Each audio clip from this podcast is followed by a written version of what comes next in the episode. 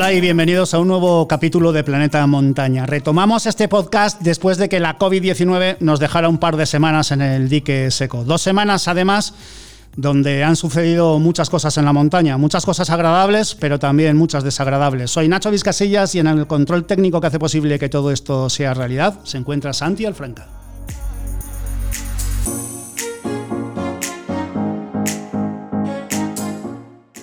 Hoy en este capítulo de Planeta Montaña queremos hablar del K2, pero también recordar la figura de Sergi Mingote, que perdió la vida allí este invierno, como bien sabéis. Queremos recordar también a Anchón Arza y al italiano Cesare Maestri, que murió a los 91 años, y su historia siempre estará ligada a Cerro Torre. Para hablar de todo esto, qué mejor que contar con el maestro, con Sebas Álvaro. También estaremos con Rocío Hurtado y con el presidente de la FEDME, con Alberto Ayora. Por cierto, ya sabéis que Planeta Montaña está en todo tipo de plataformas, que suscribirse a ellas, eh, como la de iVox, pues es perfectamente gratis y a nosotros nos hace muchísima ilusión ser cada vez más. Publi breve y empezamos. La vacuna contra el coronavirus es segura y necesaria para volver a la normalidad. La inmunidad no es una cuestión individual, es colectiva. Cada uno de nosotros vamos a tener nuestro momento. Somos una sociedad y tus acciones cuentan. Yo me vacuno para seguir adelante. Por ti, por todos. Gobierno de Aragón.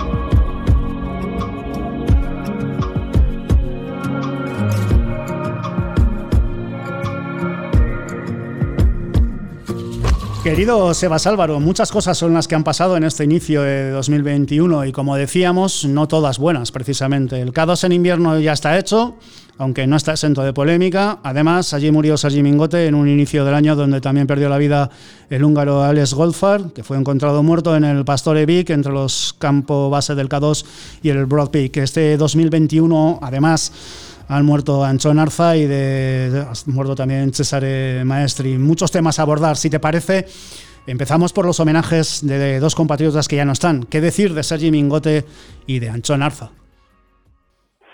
Pues, eh, en fin, a Sergi le conocía mucho menos.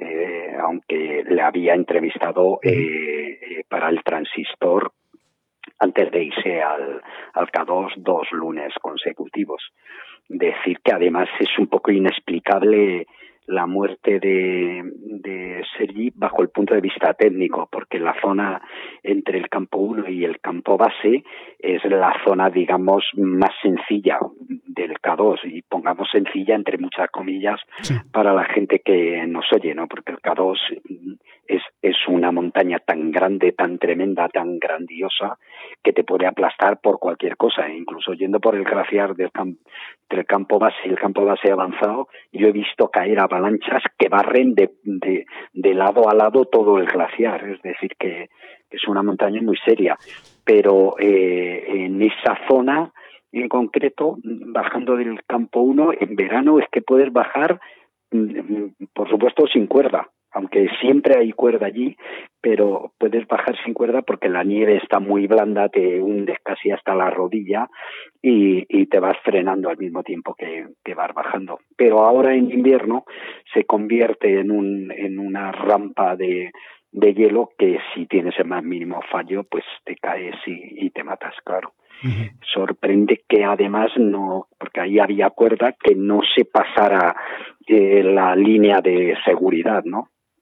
Así que todo induce a pensar que ha sido o, o una piedra, porque también se quejaba unos días antes de que caían piedras en alguna zona, pues que de repente a lo mejor te da una pedrada y, y, y directamente es, es, justo cuando está pasando el, el, el, bosquetón de seguro y te has ido abajo y, y te has matado. Uh -huh. Lo lamento mucho, entre otras cosas, porque yo creía que Sergi era de la gente que tenía posibilidades de, de, subir a la cumbre si la vía estaba más o menos ordenada y si iban un grupo más o menos fuerte de, de gente. Y de Anchón Arza, ¿qué decir? Gran ami bueno, amiguísimo tuyo. Sí, sí, era como un hermano. Y de, decir que, que, la muerte de Anchón, que me pilló muy desprevenido, porque además me lo informaron a bocajarro de, de Pamplona y, al principio ni me lo podía creer. Eh, luego, reflexionando, porque he estado pensando mucho sobre, sobre esto y cada vez me afecta más, supongo que a medida que voy cumpliendo años, la muerte de amigos, al respecto de lo que significan los amigos para mí. Y, con Anchón me puedo quedar, eh, eh, digamos que, tranquilo, porque cumplí con él lo que hay que hacer con la gente que quieres que es querernos mucho el tiempo que estuvimos juntos y además decírnoslo y compartir eh, los apartados de, de la vida los más intensos. Yo con, con Anchón estuve a su lado en las grandes tragedias eh, y, y hemos llorado de tristeza juntos pero también estuve a su lado cuando nos divertíamos y las mejores alegrías. Así que en ese aspecto puedo, puedo estar satisfecho y me voy satisfecho sabiendo que, que él sabía que yo le quería. Y valga esto para recordar a la gente que, el, que cuando esto vuelva a la normalidad y el bicho este se haya alargado de nuestras vidas, que no se nos olvide abrazar a la gente que queremos y además decírselo decírselo. Decimos a la gente muchas veces por pudor o por esas tonterías o pequeñas cosas que, que a veces se, se intercalan en las relaciones entre los seres humanos, entre los hombres y entre las mujeres también, que son relaciones de afecto, relaciones de amor. Muchas veces por pudor no decimos que queremos a gente que queremos. Y, y con Anchón compartir yo creo que de las mejores cosas, aparte de lo mucho que le, que le debo, fue al principio de Alfilo, fue el que me convenció de, de que Alfilo hiciera Aguas Bravas y, y, yo creo que cumplí de sobra con, con, sus expectativas porque él me convenció a mí muy rápidamente y luego diseñamos el, el recorrer el mundo entero, los ocho miles de los ríos. Hicimos, yo creo que prácticamente hicimos todos los ríos importantes y luego cuando tuvimos al acabar al filo, que él eh, hizo, presentó unas cositas que hacía, eh, eh, él antes vino a hablar conmigo, porque el programa se, seguían llamándolo al filo de lo imposible cuando era una era un reportaje y son de estas cosas de tuvo la culpa sin lugar a dudas la, la dirección de entonces de, de televisión, española. Sí, porque si querían haber hecho un reportajillo, le pones de nombre otra cosa y no ensucias la marca que, que, se ha convertido en una de las mejores marcas de televisión, de la televisión en España, ¿no? Eh, pero eso fue directamente por castigarme a mí, porque yo denuncié que aquella limpieza, aquel despido masivo de la tele iba a acabar con la tele pública, como así sucedió. Pero aquello que podía eh, haber metido una caña, una cuña en nuestra amistad, Anchón eh, me escribió y hablamos. Me dijo, sepa, Sebas, que sepas que yo ya sé que esto sin ti va a ser otra cosa y otra cosa diferente. Y que sepas que yo te voy a seguir queriendo. Y, yo le dije, eh, Anchón, haz lo que creas que tengas que hacer y tal. Eh, porque él me dijo, bueno, ¿y traerte un día? No, pero yo ya no voy a volver a la tele hacer una cosa diferente, ensuciar la marca que hizo grande y, y sobre todo hizo honor a su título. Al filo de lo imposible fue al filo de lo imposible. Y lo que vino después del 2008 fue otra cosa diferente que no creo, no, no, quiero decir que sea indigna, pero desde luego el comportamiento de mucha gente entonces, de, de, aquella gente que participó en, aquella rémora, por decirlo de alguna forma y de forma suave, desde luego tuvieron comportamientos indignos. No fue, no fue el caso de, de Anchonastra, así que nos quisimos hasta el final. Un gran Navarro, está claro. Sí, sí, sí, sí, sí. Eh, Uno de los grandes, ¿eh? Porque hay porque hay mucha gente que yo eh, yo sé que hay que ha habido muchos piragüistas que han eh, que han ha sido mucho mejores que técnicamente Canchón. Pero Anchón tenía la cabeza y la inteligencia. Es decir, a él se le debe las grandes cosas que hicimos. Y de hecho, toda la gente que vino detrás adoraba también a Anchón. Bueno, y esto también sirve para la montaña. Es decir, lo importante no es ser muy fuerte ni tal, lo importante es tener muy buena cabeza y la cabeza amueblada. Y todo eso lo tenía Anchón.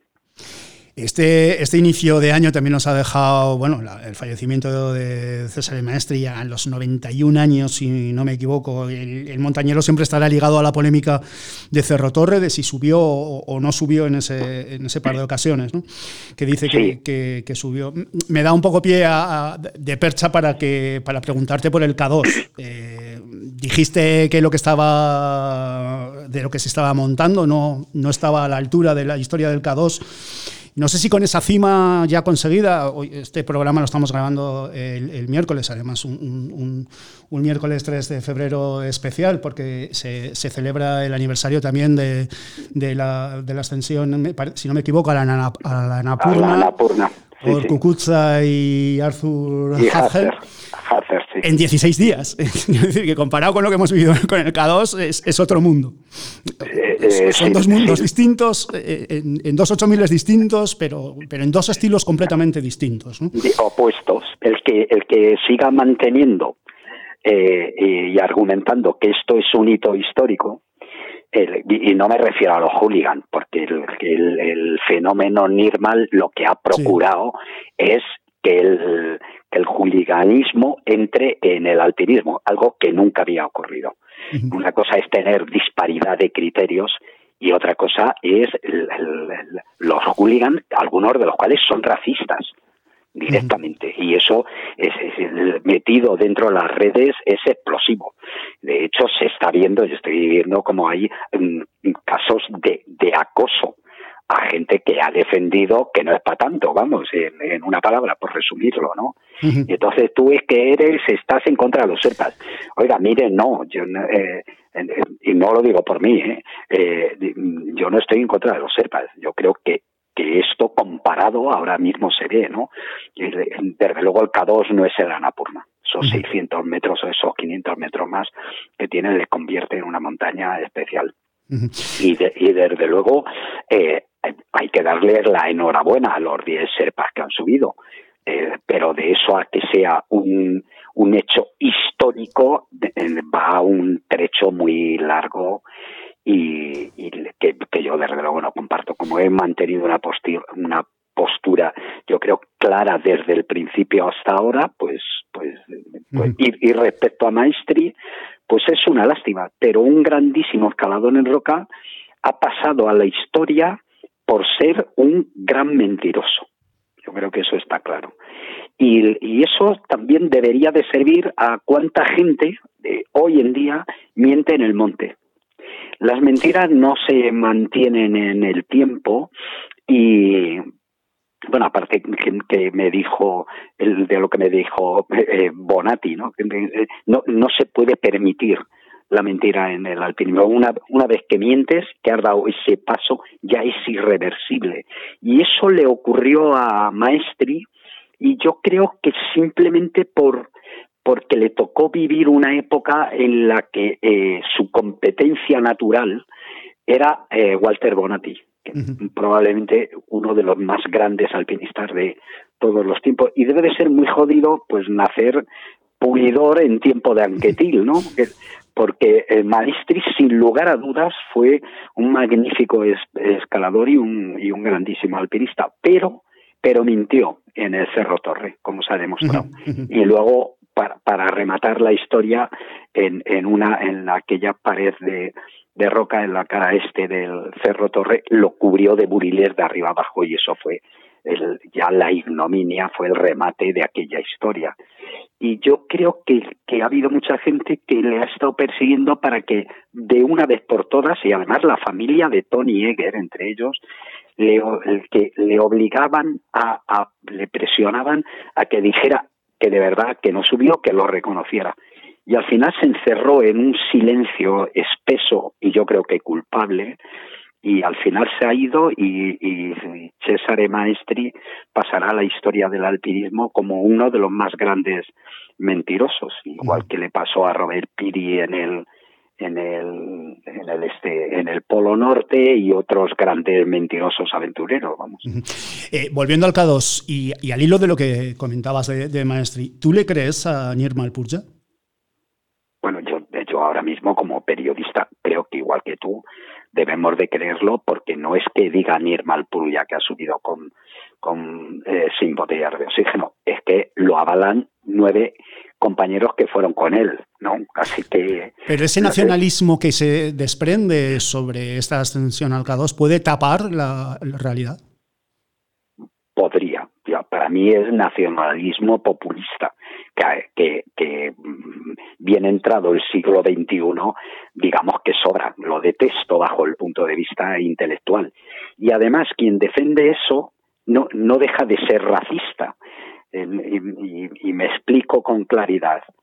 Eh, defender que los serpas son incapaces eh, de entender que un parque nacional, que la ética del alpinismo debe ser de una forma determinada, es venir a decir, bueno, esto lo podemos entender los europeos, pero no gente atrasada, ¿no? Y eso lo irán aprendiendo con el tiempo, cuando, cuando es justo todo lo contrario los eh, el pueblo serpa y sobre todo el pueblo nepalí se merece tener gestores que les den educación y que les den un nivel de vida y prosperidad que ahora mismo no tienen.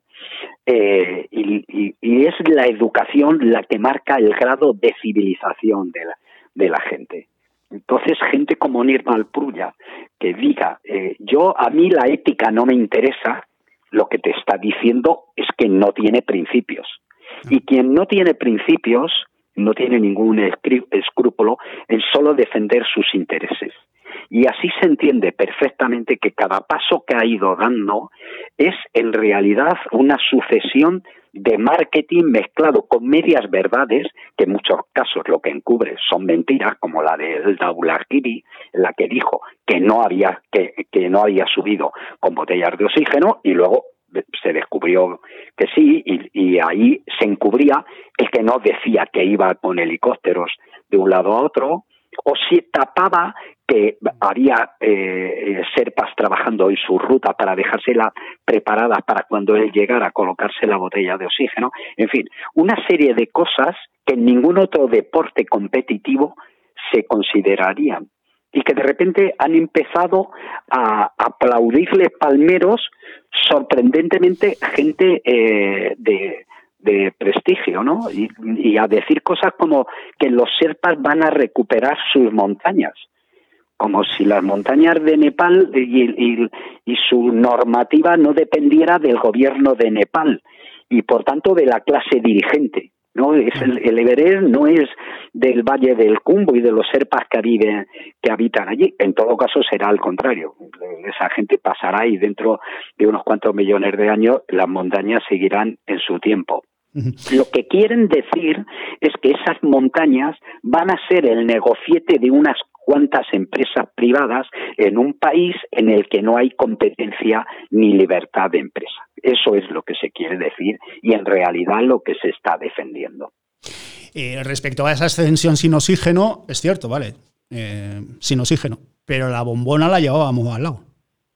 Perdón, que la bombona. La, bombona la llevaban al lado, quiero decir. Eh, bueno, claro. si hablamos de ética y de estética, mm, si yo me dejo el, oxígeno suplementario en el campo base y tiro para arriba, pues mira, es una cosa. Pero si tiro hasta arriba con otros que sí que llevan y que me puedo enchufar si lo necesito, Sí, hombre, eso es trabajar con red, no, eso no hay. El trapecista con red al trapecista sin red. Eso no hay eso no hay ninguna duda.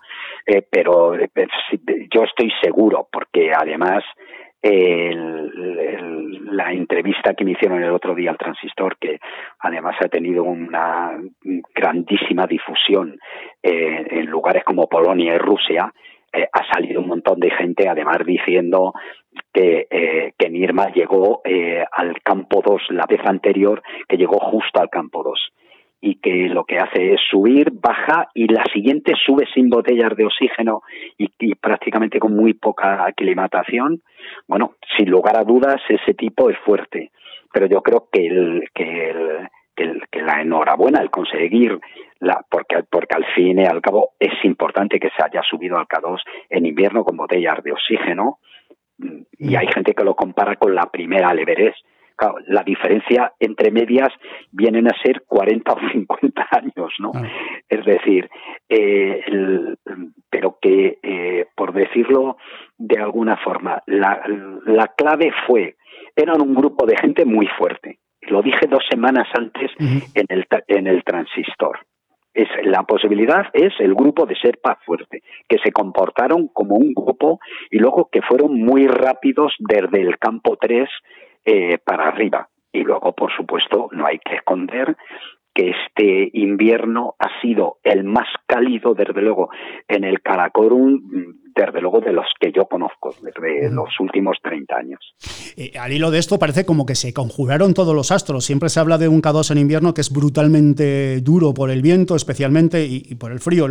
lograron no una ventana de buen tiempo, yo creo que encontraron la ventana de, buen tiempo. Encontraron dos ventanas enormes, además, muy amplias, porque al K2 no se sube en dos días, dos días, tres, tienes que contar cuatro o cinco días. Y, y las fotos que se ve de, de la gente en la cumbre del K2 sin gota de viento, pues es, a mí me parece que es significativo, pero, pero eso no le quita importancia. ¿eh? No, no, pero, pero la suerte ha jugado mucho, porque, eh, por ejemplo, en cita con la cumbre de Juanjo San Sebastián, cuando narra cómo es el K2, eh, en verano es que te entra miedo. luego, ves la foto y dice, de, de, Nirman y de los otros nueve compatriotas suyos ahí en la cima del K2 y dices, joder, pues es que, es que han tenido toda la suerte que se podía tener. O, es atrecho, oye, esto entre, entre comillas, ¿eh? Ojo. Bueno, hombre, la, yo, siempre a la suerte le doy la importancia que tiene. Como decía, me parece que era Sarabia, ¿no?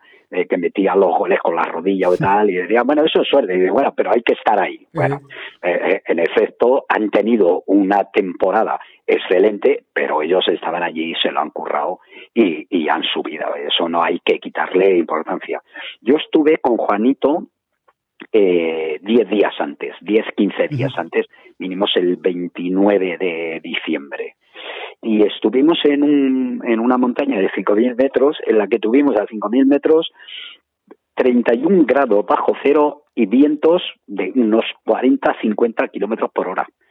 Es decir, eh, cuando llegué a Madrid y me puse a mirar las previsiones de Mountain Forecast a 5.000 metros en el campo base, tenían 15 grados bajo cero.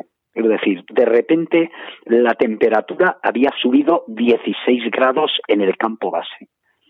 Es decir, que, eso viene a ser, no, no es la temporada de verano, pero, pero desde luego, claro, con, con esas condiciones, las posibilidades que tienes de hacer cumbres son mucho mayores. ¿Atisbas que si estos cambios en la meteo, bueno, pues eh, se consolidan, todo puede ser menos difícil ya en las expediciones invernales a las grandes montañas? Bueno, yo creo que más que menos difícil va a estar más raro va a estar más raro porque esos cambios también van a propiciar otro. A lo mejor nieva más. El invierno generalmente en el Karakorum es muy seco. A lo mejor nieva más porque las temperaturas suben y entonces a lo mejor hace que haya más aludes. Zonas que están muy, muy, eh, muy poco expuestas, por ejemplo, y que están muy venteadas, van a, a lo mejor a, a estar con nieve muy profunda y te vas a hundir. Es decir, ahí no va, va, a haber que trabajárselo dependiendo de las circunstancias y de las meteos, que eso sí que está cambiando la, la escalada invernal, que es desde luego las previsiones de meteos que ahora te la clavan, ahora te dicen tal día va, salta el día que va a hacer eh, menos viento que las temperaturas tal y eso te lo clavan o no te bajes del campo 2 porque si aguantas ahí un día, aparte que te viene bien para la aclimatación, los dos días siguientes los vas a tener muy buenos. Eso va, a haber que, trabajárselo así. Hablamos de ese protagonismo de, de Nirma Alpurja, pero bueno, que no ha acabado el K2 invernal, que están por allí también Tamara Lunger, está Amor, está Antonio Sicaris. De hecho, este, este viernes igual tenemos otra, otra cumbre. Bueno, hay que seguirlo. Están además Ali Sajid Sapara. Que, efectivamente que son la gente que primero ha llegado y hay que decir, esa gente se curró la vía hasta el campo 2, en fin, eh, son tres o cuatro personas y han estado trabajando ahí como leones. El, toma nota del, del hijo de Sapara, de, de Sajid. Mm, a poco a poca suerte que tenga eh, se va a convertir en un gran alpinista el chaval ese eh, yo con Ali Sapara tengo muy buena relación y mucha confianza y es un personaje que te lo, lo adoptarías, te lo traerías para casa de lo buena gente que es. Y Sajid es su hijo, eh, es igual de, de fuerte que el padre, pero además, claro, mucho más joven. Así que es un, a este, a este tipo eh, hay que seguirle y, y, lo que espero es que tengan cuidado y suerte ahora en este ataque a la cumbre. Mm. Con esta ascensión al K2 invernal, ¿se puede decir que se, ya, se ha cerrado una etapa y se abre otra, otros retos en, el alpinismo? No, yo creo que lo que pasa es que el, reto del K2 sigue indemne, ya está. Hay que subir ahí en periodo invernal y sin botellas de oxígeno.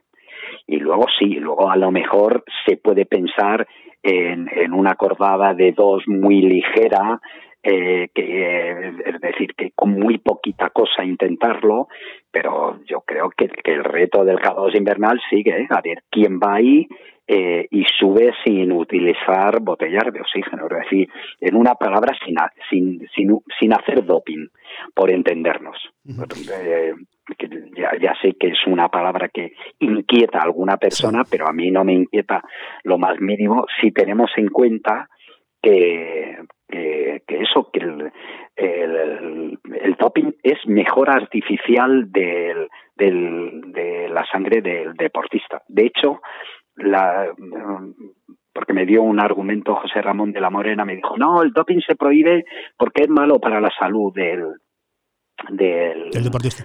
del deportista. Bueno, generalmente sí que es así, pero hay veces que no, que no es así. Lo que se prohíbe precisamente es el enriquecimiento artificial. Y la mejor prueba de ello es que las transfusiones que no que eh, las transfusiones propias de, sangre están prohibidas en el atletismo, aunque sea tu propia sangre, por decirlo de alguna forma.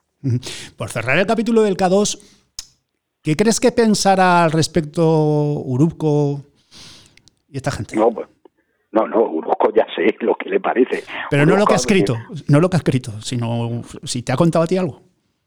Bueno, eh, a mí lo que eh, lo que no no es que me haya contado a mí, pero yo sé que Uruzco defiende lo que yo dije el otro día y lo que he escrito.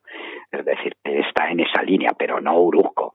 Todos los, digamos, eh, toda la vanguardia del alpinismo ruso está en esa línea y buena parte de los polacos también. Aunque en Polonia está hay, hay una parte de corrección política que es pura hipocresía. Hay gente que está defendiendo a los serpas porque cree que hay que defender a los pobrecitos serpas pero, pero, eso, pero esa es una defensa desde la superioridad, lo cual aún es peor todavía. Claro, claro, claro. No, no, eso de, te iba a decir exactamente eso, exactamente eso. y, y, pero y puestos a comparar, comparas. La expedición que han mortado los los, eh, los SERPAs se ven subir, con 70 personas en el campo base, con clientes que han pagado, creo, entre 25, 30 mil y 50 mil pavos, que te montan la expedición para subirte tú, que vas patrocinado por Red Bull, que es una bebida energética que cuanto menos eh, hay que ponerle muchas comillas, eh, en fin, que, ¿no? es, que no es leche pasteurizada, coño, eh, por entendernos, ¿no? y, lo comparas con la de los rusos de hace dos años, en el que hubo gente que no tenía dinero para, para, para pagarse el billete de avión y se quedó y, y, el resto tuvo que ir dentro del avión con las botas puestas y, y los plumíferos porque no tenían para el exceso de equipaje. Es decir, hay, hay una pura hipocresía que a, que a mí la verdad es que me, me indigna, me indigna. Yo, yo creo que lo que hay que hacer es eh, defender las causas justas y nobles. Y para saber cuándo una causa es justa y noble, primero hay que parar y reflexionar. Y luego leer, coño, que hay, es que hay mucha gente que no ha leído, que habla del colonialismo europeo en, en Nepal, del alpinismo europeo. Y digo, pero pero cuando si, si el primer eh, uno de los primeros eh, británicos que entró en el en Nepal eh, a finales del siglo XIX lo primero que hicieron fue detenerle y estuvo prohibido entrar en Nepal hasta 1950 es decir de qué me, de qué me cuentan si si ahora mismo es India y China quien tienen el control de de, de, Nepal, de lo que pueden. Si India cuando se cabrea y se cierra el grifo les deja sin petróleo, si lo he vivido 18 veces. Si la élite, si la élite gobernante eh, nepalí sigue corrupta y enriqueciéndose a costa de la pobre gente de Nepal. Pero, pero, ¿qué me cuenta usted? Dígaselo, eso del colonialismo, dígaselo usted a la India y a China. No, pero es que está, eso está mal visto. Bien. ¿Qué decir de China? Eh, eh, por cierto, que no te quiero despedir sin que nos cuentes dos cositas. El, libro sobre el misterio del Everest. ¿Sobre? Sobre el misterio del Everest. Que, estás allí, que estás allí, que, la otra vez estuvimos hablando de él, pero que ya estamos en febrero y ya nos has... Está, está, terminado, el libro está terminado, compañero. Pues, preséntalo. no, Todavía no, porque no está para presentarlo. Nacho, no quiero hacer una presentación como Dios manda y luego lo que me gustaría es ir por todos los lugares, por por Huesca, por Jaca, por Madrid, desde luego, por Barcelona, por, por Bilbao, por San Sebastián, por Valencia, por Sevilla, por Málaga.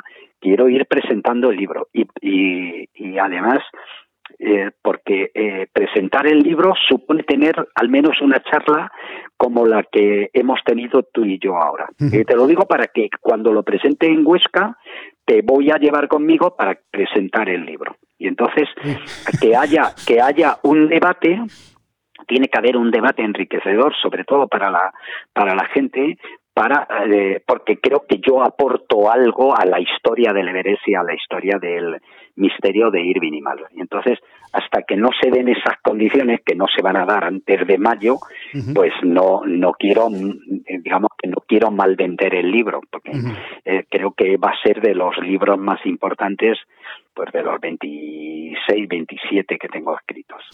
Y la otra cosita, ya nos has deslizado antes, que con Juanito de Arzabal estuviste dando una vueltecica a finales del año pasado. ¿Qué tal? Eh, ¿Hay, documental? ¿Hay imágenes? ¿Va a haber cosita? Sí, sí, sí, supuesto, pero es el comienzo de, un rodaje que nos va a llevar un año aproximadamente. Entonces, eh, pero no te preocupes que eso estarás informado y, y lo presentaremos bien y espero que, que entren varias productoras a, producirlo, etcétera, ¿no? Así que, pues pero la, verdad es que el viaje ha sido fantástico. Con Juanito, con, con el hijo, con Miquel, que es un, es un, un primor de, de niño y, y que ha salido por supuesto a la madre afortunadamente para él. Pero luego además luego además he estado con, con otros siete amigos que se vinieron con nosotros con dos cámaras Luis Miguel López Soriano el, el cámara que suele ir con, con Carlitos Soria eh, y, y David Pérez y, y luego también me he llevado a siete porteadores de José que son como bueno, son como hermanos, ¿no? Así que ha, sido una experiencia, desde luego, fantástica. Maestro, que un placer haberte tenido en Planeta Montaña y que te vaya todo de lujo y que tenemos una caña pendiente ahí en, Jaca, ¿eh? Sí, sí, sí, sí, sí, pero, pero a ver si baja un poco la pandemia, compañero, porque, porque además es que me muero de ganas de, de ir al monte de, con nieve y con las tablas y me muero por, por colgarme en, otra vez en el pisón o, o en el cire o, en Riglo, sí, sí, sí, sí, me muero de ganas, pero eh, yo creo que en este momento hay que llevar mucho cuidado. porque estamos en un momento crítico y la gente no puede descuidarse pensando que, que lo peor ha pasado y que no le va a tocar. Eh, se nos están muriendo, me decía eh, esta mañana un médico muy amigo mío de los que se ha venido a, Pakistán, que me decía, y además ahora está muriendo gente joven. Los, los, los mayores se los llevó las primeras olas, pero ahora yo estoy viendo en las UCIs chavales de 45 años, de 53, de 57, de 58, están muriendo gente así. Y luego chavales de 19, 20 años de muerte súbita, de un trombo. Es decir, que, la gente que nos oiga, por Dios, eh, cuidaos, llevad, llevad, llevad muchísimo cuidado ahora. Maestro, un placer. Un placer, Nacho.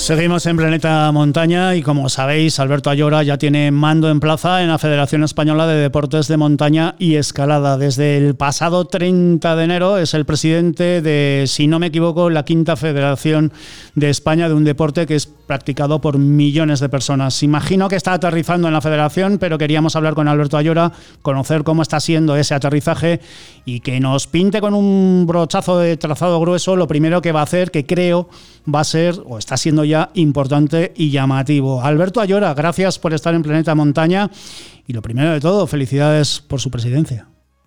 Bueno, eh, muchas gracias. Eh, efectivamente, el día 30, la Asamblea General eh, hizo la elección de, nuestra candidatura y de la comisión delegada. Y hoy, en realidad, es el primer día, porque hay que esperar el plazo de reclamaciones que, que marca el reglamento electoral y ayer por la tarde se reunía precisamente ya la Junta Electoral para hacer esa proclamación de la definitiva ya de las candidaturas tanto de presidencia como de comisión delegada. Es ayer tarde, eh, es el miércoles, les digo porque estamos grabando el jueves y emitimos Planeta Montaña hoy viernes. Decía que va a hacer cosas importantes, que está haciendo cosas importantes y llamativa y llamativas. Vamos con eso llamativo. Eh, quiere trasladar la sede central desde Barcelona a Madrid y creo que además esta semana se encuentra en la ciudad condal. ¿Cómo, ha sentado esa idea ya de entrada? Bueno, eh, la idea no es eh, simplemente un traslado de sede de, Barcelona a Madrid. Yo creo que, el, discurso que, hacíamos en, el día de la Asamblea General tratábamos un poco de explicar. ¿no? Queremos organizar una federación eh, a la cual se pueda presentar cualquier presidente, viva donde viva en España, que Mm, esas elecciones de, de presidencia pues, supongan una permanencia en los cargos eh, dilatadas en el tiempo, aunque los estatutos permiten eh, eh, ello, porque no, no hay un límite en, este, en estos plazos. Pero nosotros creemos que lo normal pues es eso, estar una legislatura, dos legislaturas y que haya un relevo, porque siempre da más frescura siempre a los proyectos, ¿no? Aunque Obviamente hay proyectos que necesitan pues cierta continuidad y, en cuatro años, yo lo digo también por mi experiencia eh, como militar, ¿no? Y cuando tienes que ir a un destino, pues el primer año prácticamente te estás enterando, ¿no? El segundo año es el segundo año que ya empiezas a, a poner en marcha el, proyecto y el tercer año es en el que coges esos primeros frutos y has hecho las cosas bien, ¿no? eh, por eso este primer año en realidad es, es de conocer efectivamente eh, cómo funciona la federación. Con paciencia, yo creo que tenemos que tener esa tranquilidad y luego ya decidiremos, y cuando hablamos de sede oficial, pues hay que, la Asamblea General es el órgano que tiene que decidir eh, si es adelante o no es adelante, le plantearemos a través de la Junta Directiva lo que se ha aprobado en el programa electoral y que el proyecto al fin y al cabo cuando me eligieron a mí en la Asamblea General ya lo tenía claro, que lo, dije claramente en el discurso, que plantearemos la, el traslado a Madrid y luego pues las oficinas técnicas, eh, eso es eh, un cometido de comisión delegada que sean necesarias para garantizar el buen funcionamiento de la federación. Esa oficina, al menos una oficina técnica será Jaca. Sí, claro, porque el presidente eh, es de Jaca en, en, esta legislatura, con lo cual obviamente se necesitaba pues una oficina técnica una oficina reducida en la que mantener esa, esa gestión que exige la presidencia de la Junta. Cuenta con un respaldo más que importante. La Asamblea del 30 de enero que le designó presidente, eh, si me permite decirlo así, arrasó por lo que todo indica que tiene un mandato fuerte para hacer cosas. ¿Qué primeras cosas va a hacer? ¿Qué primeras cosas está haciendo? Y sobre todo una cosa muy práctica, ¿en qué vamos a notar los federados en montaña que hay un nuevo presidente? Bueno, yo es un equipo que es multidisciplinar y que está conformado por gente con mucha experiencia en la federación y gente que, llevamos menos tiempo, ¿no? Esto garantiza que lo primero que vamos a hacer es un plan estratégico que no, que no lo había, eh, permita que visualicemos todos qué federación queremos. Entonces ya los federados han tenido la oportunidad, habéis tenido la oportunidad de decidir en el periodo electoral, en ese borrador de plan estratégico, de las 260 propuestas, cuáles os gustaban más, cuáles os gustaban menos, qué queríais. Yo creo que esto hasta ahora no había pasado nunca. Otra cosa es que luego participemos o no participemos. Y yo insisto, o sea, es muy fácil quejarse, es muy fácil decir esto hay que hacerlo, pero hay que remangarse. Y lo primero que hemos pedido es simplemente opinión, participación, ideas, propuestas. Entonces, yo creo que ese día de, por sí es novedoso. Ahora el, plan estratégico eh, definitivo, pues es lo primero que vamos a empezar a trabajar. Eh, en un plazo relativamente corto, pues eh, queremos tenerlo, porque en función de lo que se decida por todos los estamentos de la federación, pues iremos en una línea o en otra línea. Le, iba a preguntar precisamente por esos plazos del plan estratégico, porque, porque la sensación una vez que uno tiene de este país es que la burocracia a veces eh, lo consume todo. Entonces, eh, por saber eh, si nos puede ajustar un poco fechas de ese plan estratégico. yo, tenemos que ser lo más ágiles posible, o sea, tener en una primera fase ya un, plan estratégico inicial para llevar a consulta a la Asamblea General, nos gustaría hacerlo antes de la Asamblea General que es en junio, ¿no? Entonces eh, hay que ser ágiles, hay que ser muy ágiles. Una, cuestión también muy concreta. Siempre ha defendido la creación de un observatorio de accidentes de montaña. Desde la presidencia de la CEDME lo ve más factible y, por refrescarnos un poco la memoria, ¿en qué consiste ese observatorio eh, eh, que, se persigue? Bueno, eh, básicamente es que no sabemos la accidentalidad en el medio natural en este país, porque las competencias van a estar transferidas a las comunidades autónomas, las competencias de rescate, eh, tenemos pues diferentes modos de organizar los rescates en cada una de las comunidades autónomas y diferentes maneras también de recoger la casuística y, estos datos de, estos siniestros, ¿no? Entonces, eh, claro, si no sabes lo que está pasando es muy difícil tomar decisiones.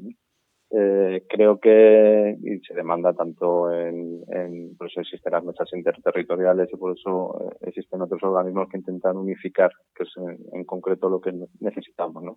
Tener una homogenización en la recogida de esos datos y con esos datos ya entonces puedes ir a hacer campaña de prevención, porque ya sabes exactamente lo que está pasando. ¿no? Hemos realizado ya, de hecho, en los años anteriores, tres jornadas de trabajo en la Escuela Nacional de Protección Civil, que fueron convocadas por la Dirección de, de Protección Civil.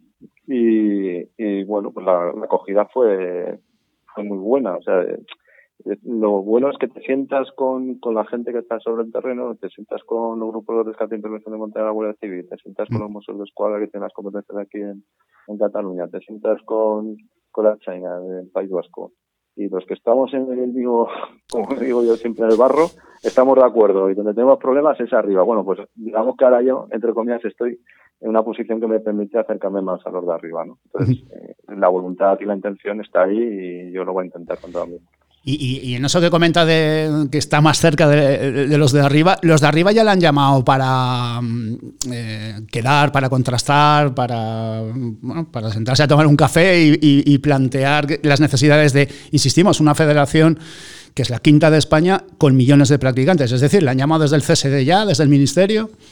Eh, bueno, eh, no, lo que sí que estoy recibiendo ahora, no, pero a ver, lo que estoy recibiendo ahora es, eh, pues bueno, las felicitaciones me van pasando, felicitaciones y van llegando, ya me ha llegado, pues, por ejemplo, la del Comité Olímpico Español, me van a llegar, o sea, no he recibido llamada telefónica, digamos que el día correo, día, eh, vamos, digamos en papel te, te va llegando, ¿no?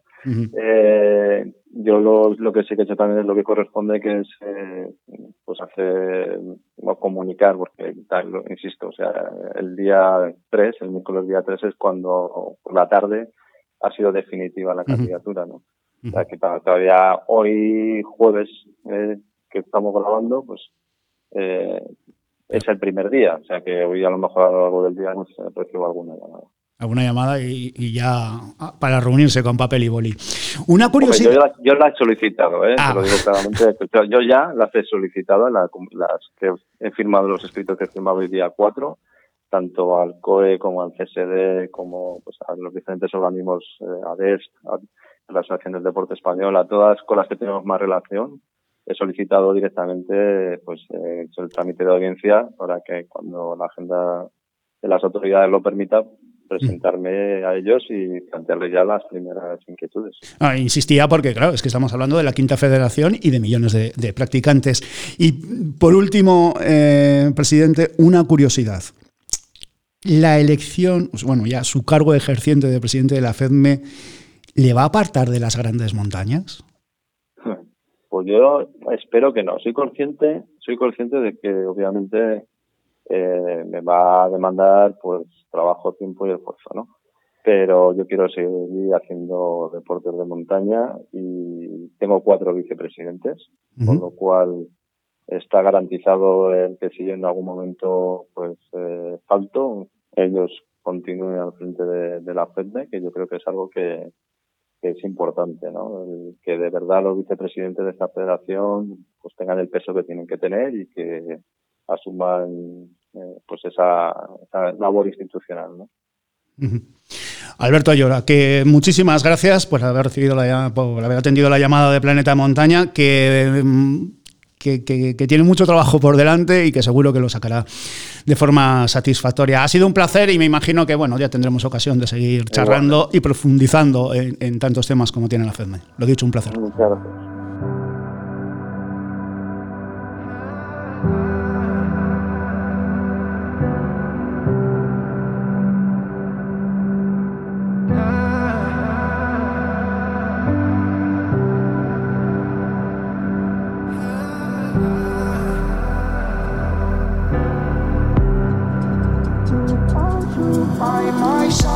Aprovechamos ya este capítulo de Planeta Montaña y como dice Alberto Díez, Cotillo en Twitter, lo hacemos con el bonus track, que no es otro que el de nuestra nivóloga de referencia, la gran Rocío Hurtado, a la que ya saludamos. Muy buena Rocío, imagino que lista para un fin de semana en la montaña.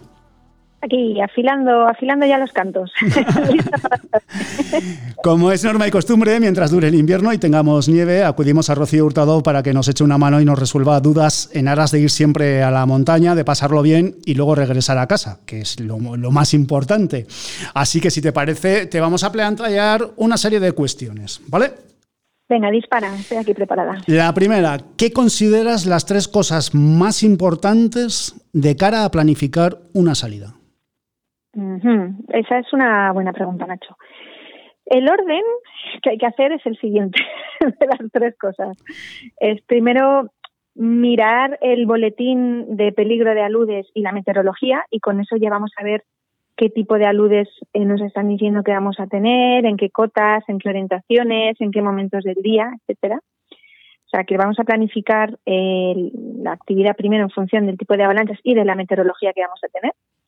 Luego vamos a considerar el grupo con el que vamos, si es gente que está acostumbrada a moverse por la montaña, su nivel de esquí, si esquían bien, si es la primera vez que van, si somos un grupo grande, si somos un grupo pequeño, etcétera, etcétera. Y luego en función ya del grupo y de las condiciones que tenemos elegiremos la actividad. Es decir, no nos vamos a meter a hacer una actividad eh, que sabemos que es complicada en cotas altas, que además es donde nos están diciendo que podemos tener problemas de avalancha si vamos con un grupo grande que además no sabe hacer un rescate. Pero ¿sabes qué pasa, Nacho? Que normalmente lo hacemos al revés. Por eso he dicho que ese es el orden. Primero decimos, quiero hacer esto. Luego llamamos a los colegas y luego vemos qué tiempo hace. no, primero es ver el tiempo y las condiciones de la nieve, después ver con qué grupo vamos y luego decidir la actividad. Y una vez cuando estamos ya sobre el terreno, ¿cómo puedo identificar nieve con alta probabilidad de que se convierta en una luz? Mm. Hombre, si, si vamos al terreno y sospechamos que podemos tener una ladera que nos dé problemas, lo lógico sería no, no entrar en esa ladera. Ya tenemos que haber identificado esas laderas previamente cuando hemos hecho la fase de planificación. Pero aún así, en, en la montaña vemos muchas señales. Por ejemplo, la señal más evidente es avalanchas recientes. Si estamos viendo que una ladera similar a la que queremos ir ha habido una avalancha y vemos por la pintilla que tiene que aquello es reciente, pues no nos porque solo está esperando que pasemos nosotros para caer. Esa es la primera. Es como, eh, ¿cuál es la señal más evidente que llueve? Que llueve, ¿no? Fíjate, me parece muy, muy interesante este dato porque igual podemos pensar lo contrario, ¿no? Eh, vemos una ladera donde ya ha caído una luz y decimos, pues ya descargado, mm, por aquí ya no pasa nada.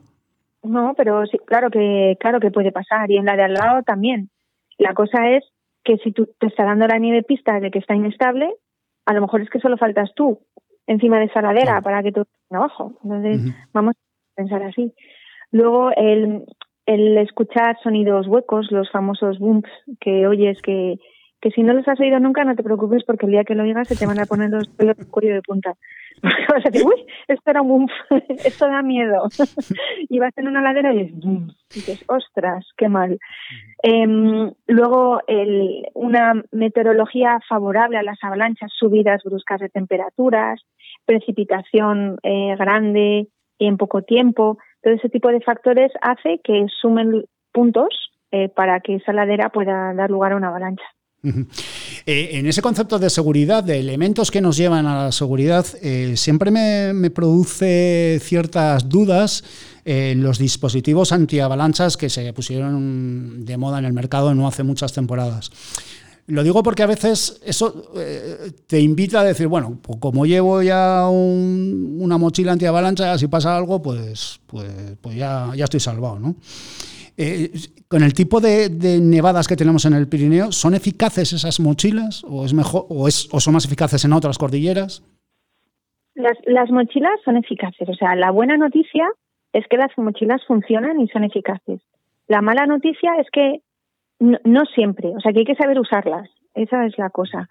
Eh, cada vez la tecnología de estas mochilas va evolucionando más y nos permite más disparos y va siempre a favorecer a la seguridad del, del usuario. Sin embargo, no podemos solo fiarnos de la mochila. Lo primero que tenemos que llevar es el DVA, la pala y la sonda y luego además, si queremos, es llevar una mochila. Porque si nosotros solo llevamos la mochila, es como si tú te montas en un coche y te pones a 200 y dices, no pasa nada, que salta el airbag. Muy bien, ponte el cinturón, ¿no? Que lo, te va a frenar. Eh, pero si solo te fías del airbag, mm, igual no salta el airbag, o igual no te da tiempo a tirar del tirador de la mochila, igual estás en la parte abajo de la avalancha y no consigues salir hacia afuera. Pueden pasar muchas cosas. Entonces no puedes jugártelo solo a una carta. Y cuando llevamos arba, pala y sonda, saber utilizarlo. Exactamente, saber utilizarlo, porque es muy típico, no, yo lo llevo aquí, ah. pero no lo sé usar. O al revés, que le dices a la gente, ¿lo lleva? Sí, te lo enseña y dices, mm, eh, no lo has sacado nunca. Eso de la caja, o eso de dónde las compras, no, me lo dio mi tío, que se lo dio a su, de su bisabuelo. Y, tienen como 40 años los aparatos y dices, claro, claro. Bien, fenomenal. Quítale al menos la etiqueta. Eh, Rocío, Rocío Hurtado, que muchísimas gracias por haber estado en, Planeta Montaña. Y adelantamos ya algo, ¿no? Porque el próximo viernes nos contará que vas a estar dando cursos por algún lado.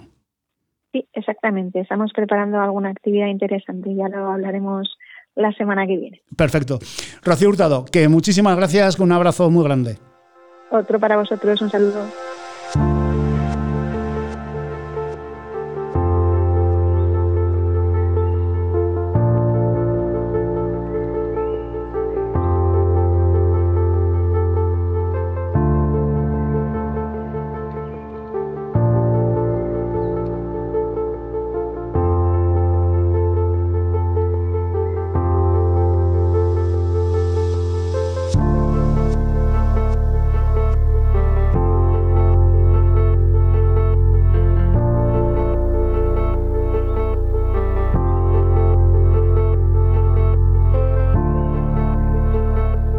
Nos vamos, cerramos aquí este capítulo de Planeta Montaña en otro viernes en el que vamos a estar pendientes de lo que pueda ocurrir en el K2 con Snorri, con Tamara Lunger y otros alpinistas y también pendientes de la expedición de Chicón y Simone Moro al Manaslu que está ya cerca de intentar la cima. Lo dicho, ha sido un placer y os esperamos aquí la próxima semana. Si vais a la montaña, tener cuidado y recordar que toda excursión termina cuando uno vuelve a casa.